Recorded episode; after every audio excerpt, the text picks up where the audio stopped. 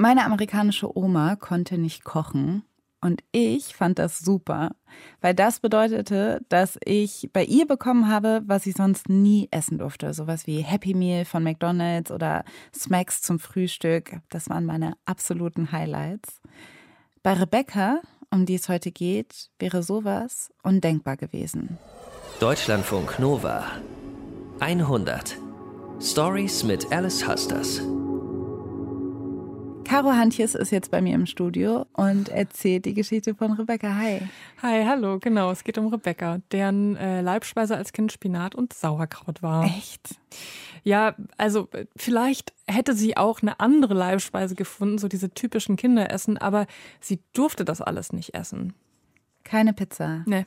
Mhm. Oder sowas wie Gummibärchen mhm. oder mhm. Eis? Oder nee, so? auf keinen Fall. In der Eisdiele hat sie so eine leere Tüte bekommen. Also konnte so ein bisschen knabbern an diesen vanilligen äh, Waffelstückchen. Aber ähm, Eis hat sie eigentlich nicht gegessen. Und ihr Bruder eben schon, ne? Der hat sich schön irgendwie die dicke Eistüte gegeben und sie saß einfach daneben. Ich kannte ja nicht eine Sorte Eis. Ich hätte gern einfach gewusst, wie ist Eis, wie schmeckt das, wonach schmeckt das, was ist das da hat man dann schon gemerkt, okay, das ist ziemlich unfair und das ist anders. Und das liegt daran, dass ich anders bin und dass ich so viel nicht darf. Oh Mann. Und inwiefern ist Rebecca anders?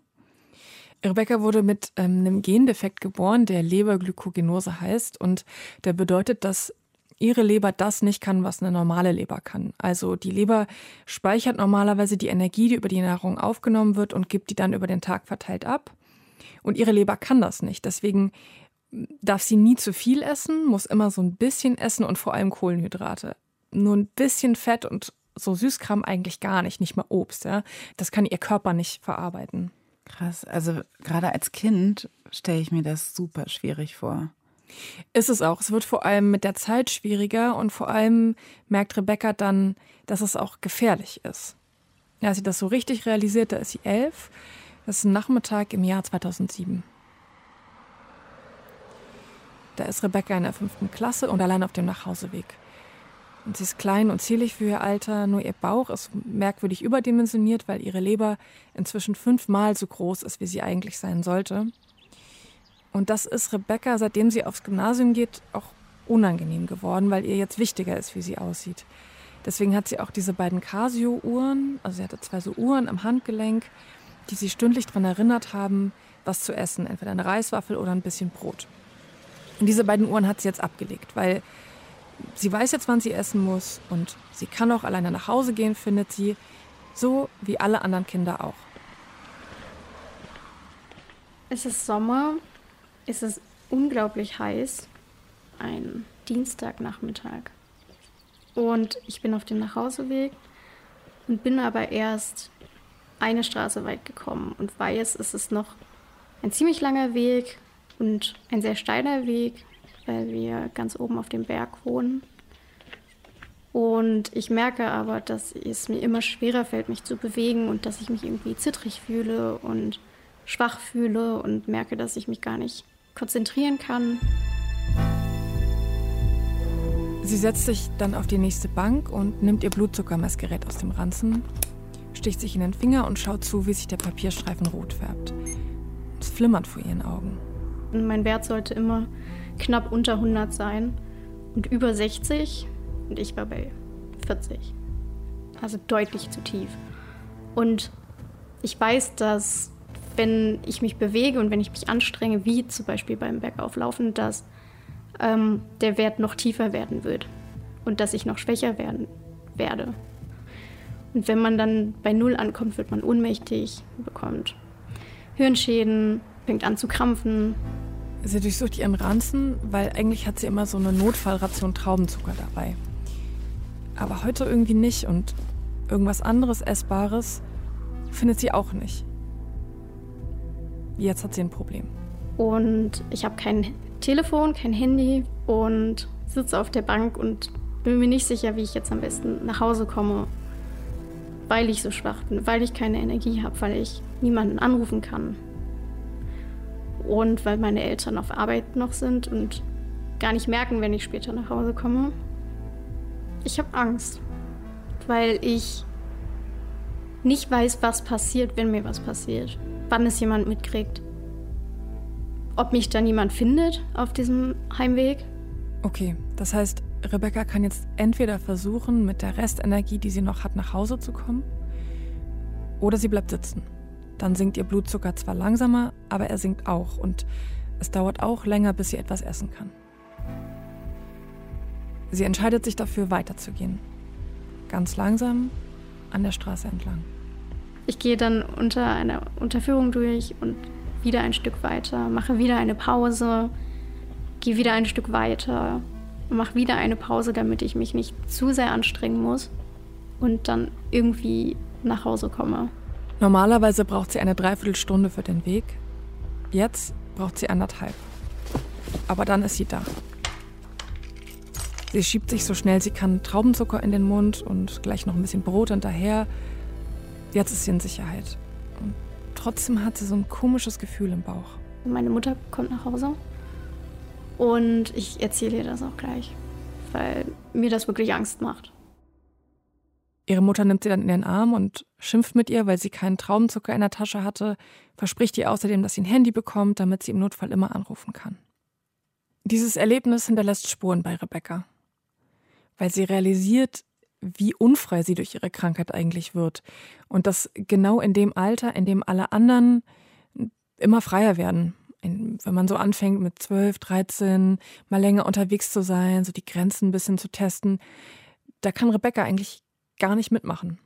Und es gibt nur eine Situation, in der sie ihre Krankheit und diese Einschränkung mal vergisst. Und das ist bei der Chorprobe. Weil das Singen gibt ihr so ein Gefühl von Freiheit und das Singen im Chor, das Gefühl, Teil von einer Gemeinschaft zu sein und einmal nicht am Rand zu stehen und nur zuzugucken. Aber nach der Probe ist das Gefühl halt sofort wieder weg. Und dann ist sie wieder die kranke Rebecca, das Lebermädchen das ist, was sie wirklich nicht sein will. Und sie sucht nach irgendeinem Weg auszubrechen. Der einzige Weg, wie man das machen kann, ist eigentlich das Schlimmste, das man machen kann. Und sagt, ich esse jetzt nicht. Ich weiß, ich muss jetzt essen, aber ich mach's nicht. Ja, so mit 13 ist das äh, eine heimliche Sucht von ihr geworden. Einfach nicht zu essen. Dieses Gefühl, wenn der Blutzucker so abrauscht, das gibt ihr irgendwie einen Kick. Die Gedanken werden dann langsamer und die Welt um sie herum neblig. Eigentlich ist es genau das, was sie damals auf dem Nachhauseweg erlebt hat und was ihr da so Angst gemacht hat, weil sie gemerkt hat, wie schnell sie sterben kann. Jetzt, zwei Jahre später, benutzt sie genau das, um sich gegen ihr Leben zu wehren.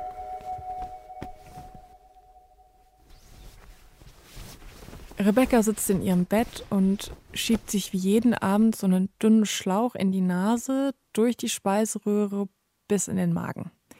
Sie wird nämlich nachts von so einer Pumpe mit Nahrung versorgt und deswegen schläft sie auch mit 13 noch im Schlafzimmer ihrer Eltern, falls die Pumpe mal Alarm gibt. Jetzt kommt ihre Mutter leise ins Zimmer, um ihr gute Nacht zu sagen. Ähm, meine Mama schließt meine Sonde an, an die Pumpe, die mich nachts ernährt. Und sagt Rebecca, ich will mal mit dir über was reden. Und erzählt mir dann, dass ich transplantiert, lebertransplantiert werden könnte. Sie erzählt Rebecca auch, dass eine Transplantation ein Eingriff mit Risiken ist und dass die meisten Ärzte davon abraten. Weil ihre eigene Leber funktioniert ja, solange sie ihre Diät einhält. Und ein transplantiertes Organ, das hält nicht für immer und es kann auch vom Körper abgestoßen werden. Und dann stünde sie komplett ohne Leber da. Deswegen soll Rebecca in Ruhe darüber nachdenken, ob das eine Option für sie sein könnte. Aber eigentlich ist ihre Entscheidung schon gefallen. In dem Moment, als ich höre, dass das die Möglichkeit wäre, dieses ständige Essen zu beenden und diesen Kampf, den ich da jeden Tag austrage, weiß ich, das muss ich machen. Ihre Mutter geht aus dem Zimmer und schaltet das Licht aus. Und Rebecca liegt mit offenen Augen im Dunkeln.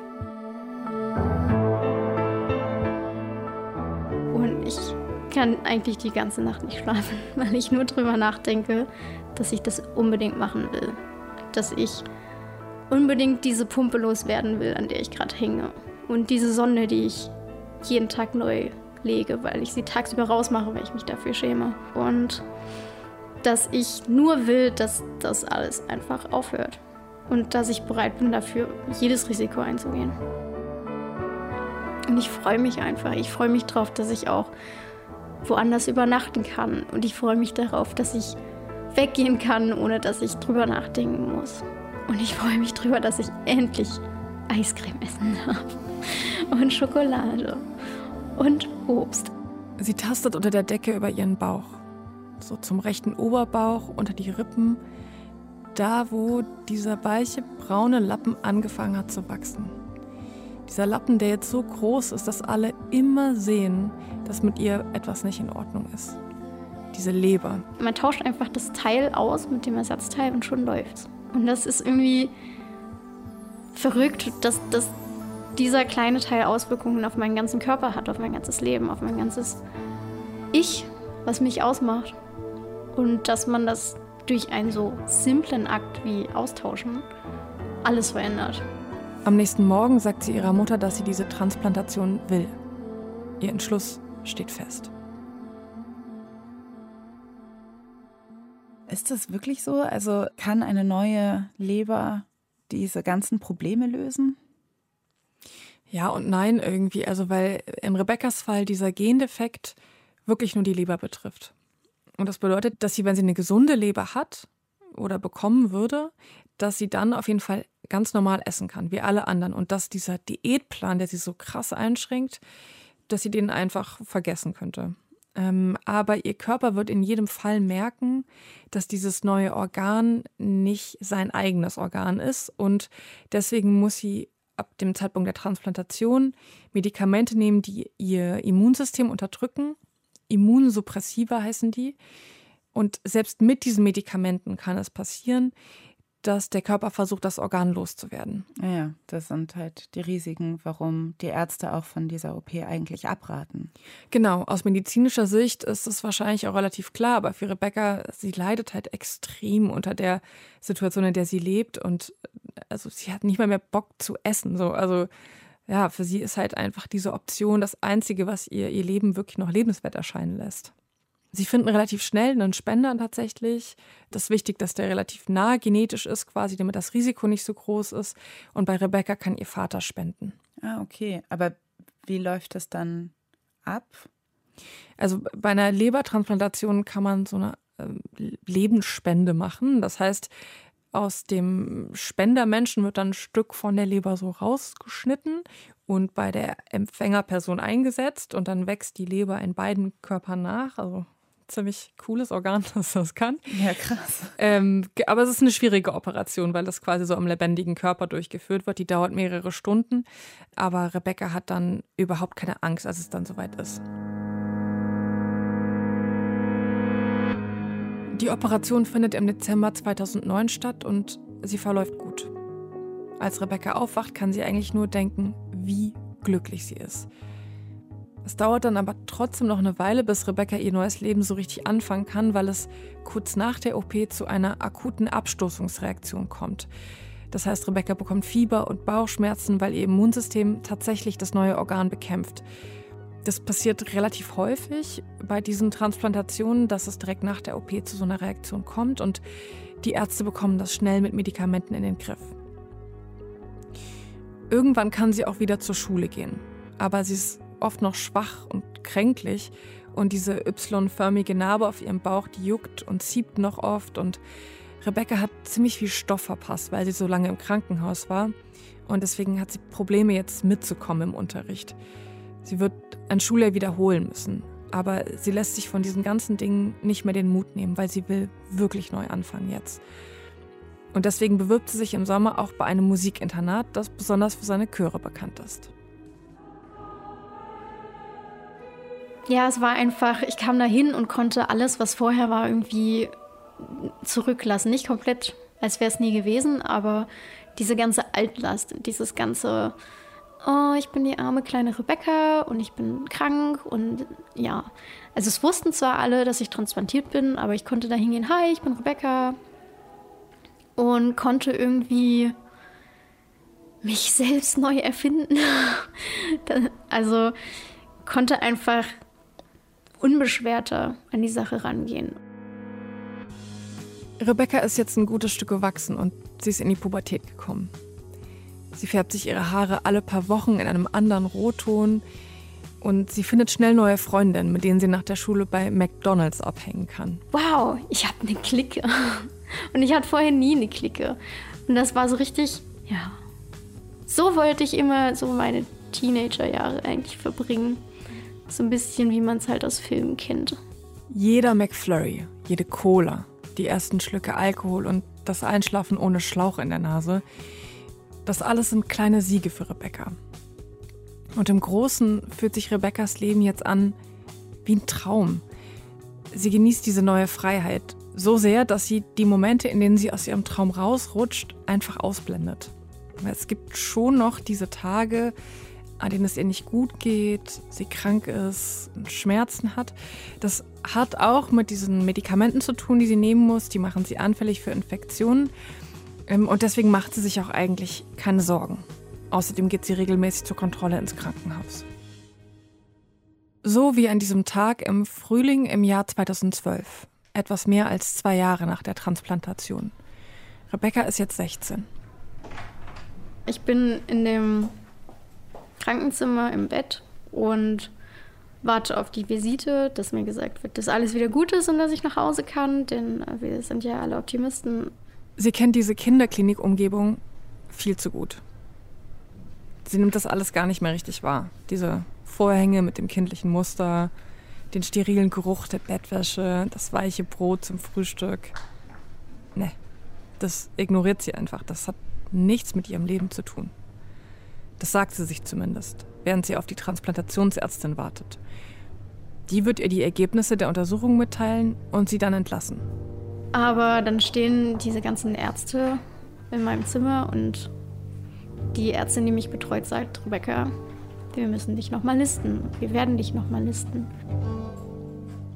Rebecca kapiert das erstmal nicht. Sie schaut die Ärztin an, eine zierliche Frau mit dunklen Haaren und Brille. Und die Ärztin erklärt ihr jetzt, dass sie wieder auf die Liste für ein Spenderorgan gesetzt werden soll weil ihre Leber nicht arbeitet, wie sie soll und sie wahrscheinlich eine neue brauchen wird. Ob Rebecca zustimmt, will die Ärztin wissen. Und Rebecca nickt. Und während sie dann ihre Sachen packt, um zurück ins Internat zu fahren, konzentriert sie sich darauf, dass die Ärztin auch gesagt hat, dass sie vorerst versuchen können, das Problem mit Medikamenten zu lösen.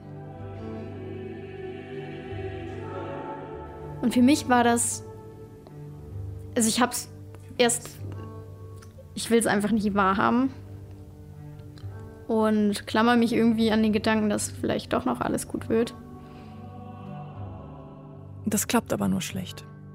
Denn jedes Mal, wenn sie im Bad steht, wird es auffälliger.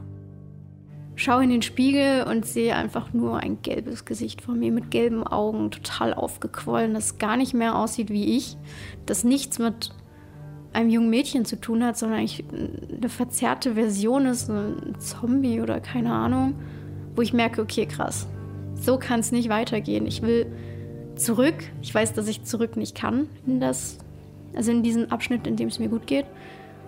Jetzt hilft nur noch eine Leber.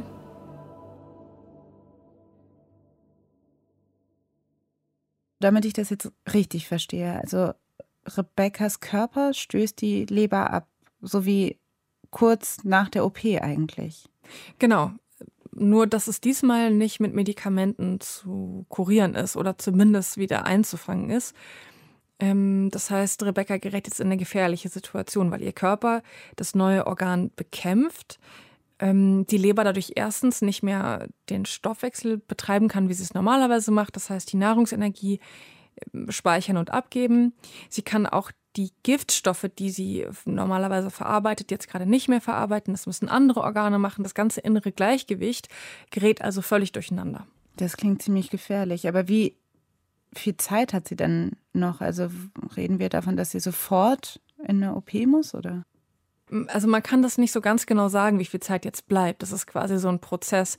Ähm, aber das Risiko eines Organversagens ist auf jeden Fall da und das wäre lebensgefährlich wenn ich jetzt das so höre und daran denke, was die Ärzte am Anfang gesagt haben, als das Thema Transplantation auf den Tisch kam und sie meinten, sie raten ihr davon ab, dann kann ich mir vorstellen, dass das ihr ganz schön zusetzt, oder?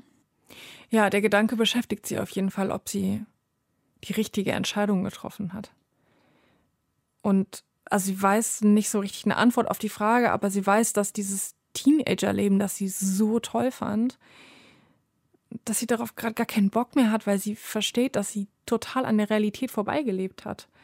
Und jetzt fühlt sie sich irgendwie in so einem Konflikt zwischen einerseits macht sie sich selber Vorwürfe, dass sie manchmal die Medikamente nicht ganz so genommen hat, wie sie sollte, oder doch mal ein bisschen Alkohol getrunken hat. Sie gibt sich also so eine Mitschuld.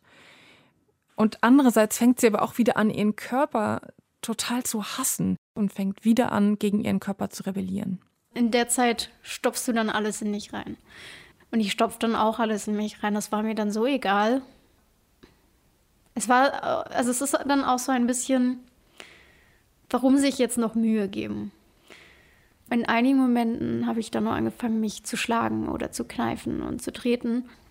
Im Frühling 2012 sagt ihr die Ärztin, dass sie wieder auf eine Liste gesetzt werden muss. Und im Sommer geht es Rebecca so schlecht, dass sie für eine Weile in eine Klinik für Psychosomatik geht. Hier soll sie therapeutische Unterstützung bekommen und lernen, mit ihrer Krankheit besser umzugehen. Hinter der Klinik gibt es einen Spielplatz und ein paar Bäume und ein bisschen Wiese und ich liege in dieser Wiese und höre die Vögel und den Wind und die Kinder, die spielen. Rebecca hat die Augen geschlossen. Die Angst ist auch da, so wie die ganze Zeit schon. Und auch dieselben Fragen wie immer kreisen ihr durch den Kopf. Was, wenn sich keine neue Leber findet? Was, wenn auch die wieder abgestoßen wird? Was, wenn das immer so weitergeht? Und sie denkt an das, was der Therapeut ihr in der Therapiestunde eben gesagt hat. Rebecca, wenn du dich jetzt fertig machst wegen der Zukunft, was ändert das? Aber wie wird denn klar, dass er recht hat? Ob ich mir jetzt Sorgen mache oder nicht, ändert nichts daran, was passieren wird. Aber es ändert daran etwas, was jetzt gerade passiert. Und deswegen lege ich mich dann raus und versuche alles loszulassen für den Moment und mich wirklich nur darauf zu konzentrieren, was ist gerade um mich rum, was passiert gerade, was ist in diesem Moment Rebecca versucht sich wirklich darauf einzulassen. Nicht an die Zukunft denken, loslassen, sich ganz auf das Jetzt zu konzentrieren. Auf das, was hier ist, in diesem Moment. Die Sonne, die auf meiner Haut, also die meine Haut wärmt und den Wind in den Bäumen und die Kinder, die auf dem Spielplatz spielen. Und dann den Arzt meinen Namen, dass ich reinkommen soll. Der Arzt in der Psychosomatik ruft sie in sein Sprechzimmer. Er hat ihre Leberwerte überprüft und die sind so schlecht, dass er nicht mehr verantworten kann, dass Rebecca in der Psychosomatik bleibt. Sie hat noch Zeit, ein paar Klamotten zusammenzusuchen und dann ist sie auch schon im Hubschrauber und wird in die Transplantationsklinik geflogen. Rebecca kriegt von all dem, was um sie herum und was mit ihr passiert, kaum etwas mit. Sie ist ganz mit sich selbst beschäftigt, weil sie gerade etwas versteht. Niemand wird dir das hier abnehmen können. Niemand wird das für dich machen können. Du musst da durch und kein anderer. Und da hilft alles Schreien nicht, alles Schlagen und alles sich verweigern denn das wird nichts ändern. Du kommst hier nicht raus aus der Situation. Man könnte ja denken, das ist so ein Moment, um alle Hoffnung zu verlieren. Aber für Rebecca ist es ein Moment der Klarheit. Okay, es ist jetzt halt so, du wirst nie hundertprozentig gesund sein. Und das wird dich immer von anderen unterscheiden. Du wirst immer wieder ins Krankenhaus gehen. Akzeptier es. Rebecca entscheidet sich, für ihr Leben zu kämpfen. In der Transplantationsklinik wird Rebecca auf starke Medikamente eingestellt. Sie sollen die Giftstoffe, die ihre Leber nicht mehr abtransportieren kann, neutralisieren, damit ihr Körper noch möglichst lange durchhält. Und Rebecca braucht also wieder einen Spender. Kann das dann nochmal ihr Vater machen? Also man würde das jetzt nicht nochmal probieren, weil das ja nicht so richtig gut funktioniert hat auf Dauer mit der Leber von ihrem Vater und ihrem Körper. Deswegen sucht die Familie nach einem anderen passenden Spender und einer ihrer Onkel passt dann tatsächlich. Und dann gibt es mit ihm das gleiche Verfahren. Also ihm wird so ein Teil der Leber rausgeschnitten und bei Rebecca wieder eingesetzt, richtig? Genau, eigentlich genauso wie vorher, nur dass Rebecca dieses Mal, anders als beim ersten Mal, sehr wohl Angst hat vor der OP. Weil ich weiß, was auf mich zukommt. Weil ich genau weiß, wie anstrengend das ist, wie schmerzhaft das ist. Und dass danach eben nicht alles gut wird. Dass es danach nicht das perfekte Leben sein wird. Auch diese OP verläuft gut, aber danach gibt es Komplikationen mit der Galle. Sie muss länger im Krankenhaus bleiben. Es dauert dann fast zwei Monate, bis sie entlassen werden kann und danach muss sie sich erstmal erholen. Sie schafft trotzdem ihr Abitur, zieht in eine eigene Wohnung und studiert soziale Arbeit. Ihrem Internat bleibt sie weiter verbunden. Sie wird Mitglied im ehemaligen Chor und mit dem könnte Rebecca fünf Jahre nachdem sie mit der Schule fertig ist, endlich einmal mitfahren auf Chorfahrt. Eine der Sachen, die sie immer verpasst hat, weil sie zu oft krank war. Und dieses Mal ist es auch noch eine ganz besondere Fahrt. Ihr Chor nimmt nämlich an den Chorweltmeisterschaften in Südafrika teil. Und für mich ist eigentlich sofort klar, okay, da fahre ich mit. Das, das lasse ich mir nicht nehmen durch gar nichts. Ich will das unbedingt. Sie proben wie verrückt und machen Crowdfunding und Spendenaktionen, um die Reise zu finanzieren. Im Juli 2018 landen sie auf südafrikanischem Boden. Es ist kalt, weil auf der Südhalbkugel Winter ist. Sie sind eine Gruppe von fast 30 Leuten und Rebecca treibt im Gewusel der Gruppe mit und kann es eigentlich gar nicht glauben. Sie ist dabei. Ich war noch nie so aufgeregt wie in diesem Moment. Ähm, ja. Der Wettbewerb findet in einer Universität in der Nähe der Hauptstadt Pretoria statt. Die Aula hat eine gigantische Akustik und Chöre aus der ganzen Welt sitzen auf den Rängen. Die Bühne ist in Scheinwerferlicht getaucht. Ich sehe die Jury, wie sie Notizen macht und denkt bei jeder Notiz nur, oh no, war das jetzt gut oder schlecht?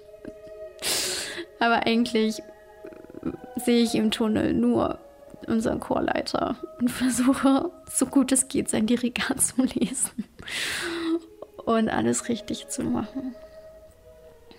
Und zwischendurch auch mal die Hand von der, neben, von der Nachbarin zu drücken und durchzuatmen und zu sagen, okay, ein Lied geschafft, es wird alles gut. Die Jury bewertet sie in Kategorien wie Intonation und künstlerischer Ausdruck.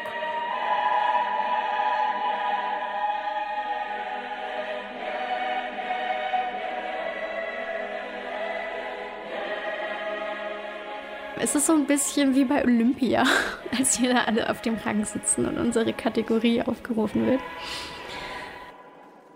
Und immer wird ein Chor aufgerufen und es sind nicht wir. Das heißt, je länger wir nicht aufgerufen werden, umso wahrscheinlicher ist es, dass wir weiter oben stehen.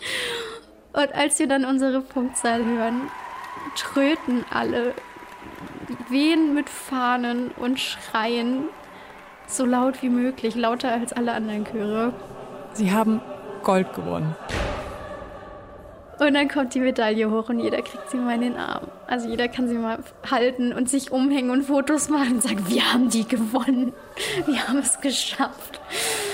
Ja, das war ein sehr, sehr stolzer Moment. Und wo ich mir dann auch sage, ich bin Teil davon. Ich habe mit dafür gesorgt, dass wir gewinnen. Das ist so ein krasses Gefühl. Dann habe ich mich so erkältet durch eben mein geschwächtes Immunsystem, dass ich komplett fertig ohne Stimme nach Hause gekommen bin, aber das war so wert. Das war es wert. Nach dieser Geschichte habe ich das Gefühl, Rebecca ist eine sehr hoffnungsvolle Person oder auch eine, die gerne auf das Positive guckt. Ja, ich glaube, sie will schon, dass ihr Leben ihr Leben ist und dass sie darüber bestimmt und nicht eine Krankheit das komplett bestimmt. Muss Rebecca denn jetzt immer Angst haben, dass auch dieses Organ abgestoßen werden kann und dass sie dann nochmal all das durchlaufen muss? Ja, passieren kann das auf jeden Fall. Also bisher läuft es ganz gut. Sie und ihre dritte Liebe leben jetzt schon acht Jahre zusammen. Aber das Risiko gibt's halt. Und deswegen will sie auch bei den Dingen, von denen sie weiß, dass sie die unbedingt machen will in ihrem Leben, keine Zeit mehr verlieren und verfolgt die konsequent. Und was sind das für Dinge? Kinder, eine Familie, also am besten schon nächstes Jahr, auf jeden Fall unter 25. Echt? Äh, ja, und sie halt ihr Schicksal auf eine Art zu einer Mission zu machen. Sie arbeitet für einen Verein, der Familien mit transplantierten Kindern unterstützt. Sie schreibt außerdem einen Blog über ihr Leben mit drei Lebern und wirbt dort für Organspenden und versucht anderen Menschen, die eine Transplantation brauchen, Mut zu machen. Ja, Mut machen, Mut haben. Das ist auf jeden Fall etwas, das man gut von Rebecca lernen kann. Vielen Dank, Caro Hantjes, dass du uns diese Geschichte heute erzählt hast. Das Team um diese 100-Geschichte sind Johanna Baumann, Nilofa Elhami und Alex Stojanov. Und wenn ihr Geschichten habt, die ihr gerne bei der 100 hören wollt, dann schreibt uns an 100.deutschlandfunknova.de. Ich bin Alice Hasters und nächste Woche hören wir uns mit einer neuen Geschichte. Deutschlandfunk Nova 100 Stories mit Alice Hasters.